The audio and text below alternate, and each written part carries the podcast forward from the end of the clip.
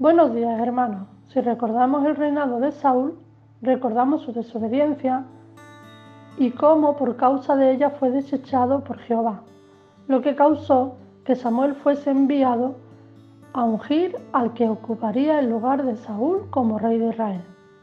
Samuel fue enviado a Isaí de Belén, porque uno de sus hijos era el que Jehová escogió para ser sucesor de Saúl como rey de Israel. Una vez allí, Samuel hizo todo lo que Jehová le había ordenado y en 1 de Samuel 16, del 5 al 7 leemos. Vengo a ofrecer sacrificio a Jehová. Santificaos y venid conmigo al sacrificio. Y santificando él a Isaí y a sus hijos, lo llamó al sacrificio.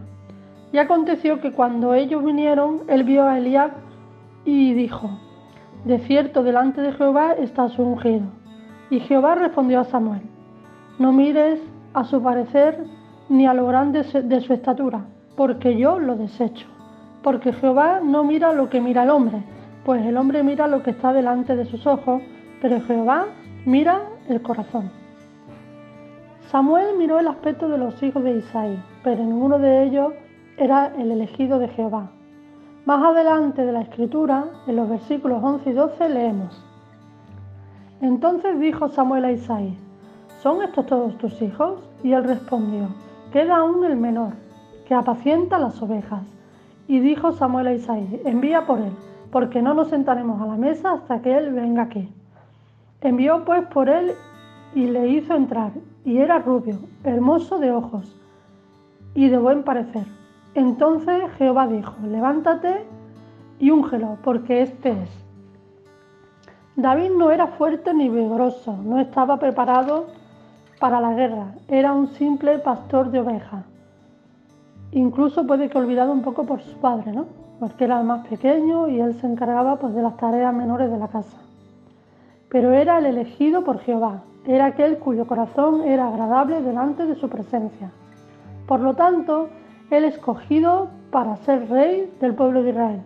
Hermanos, el Señor no mira en nosotros la hermosura de nuestro rostro ni la fuerza que podamos tener.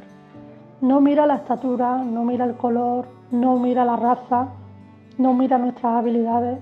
Él mira nuestro corazón. Él mira la hermosura que pueda haber en Él.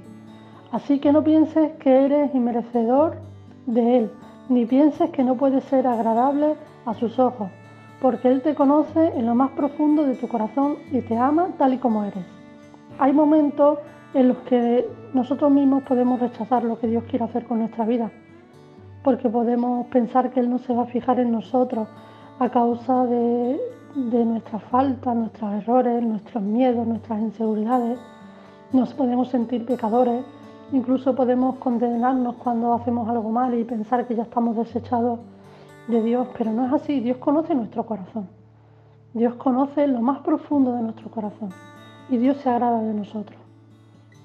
Muy buenos días y que el Señor os bendiga.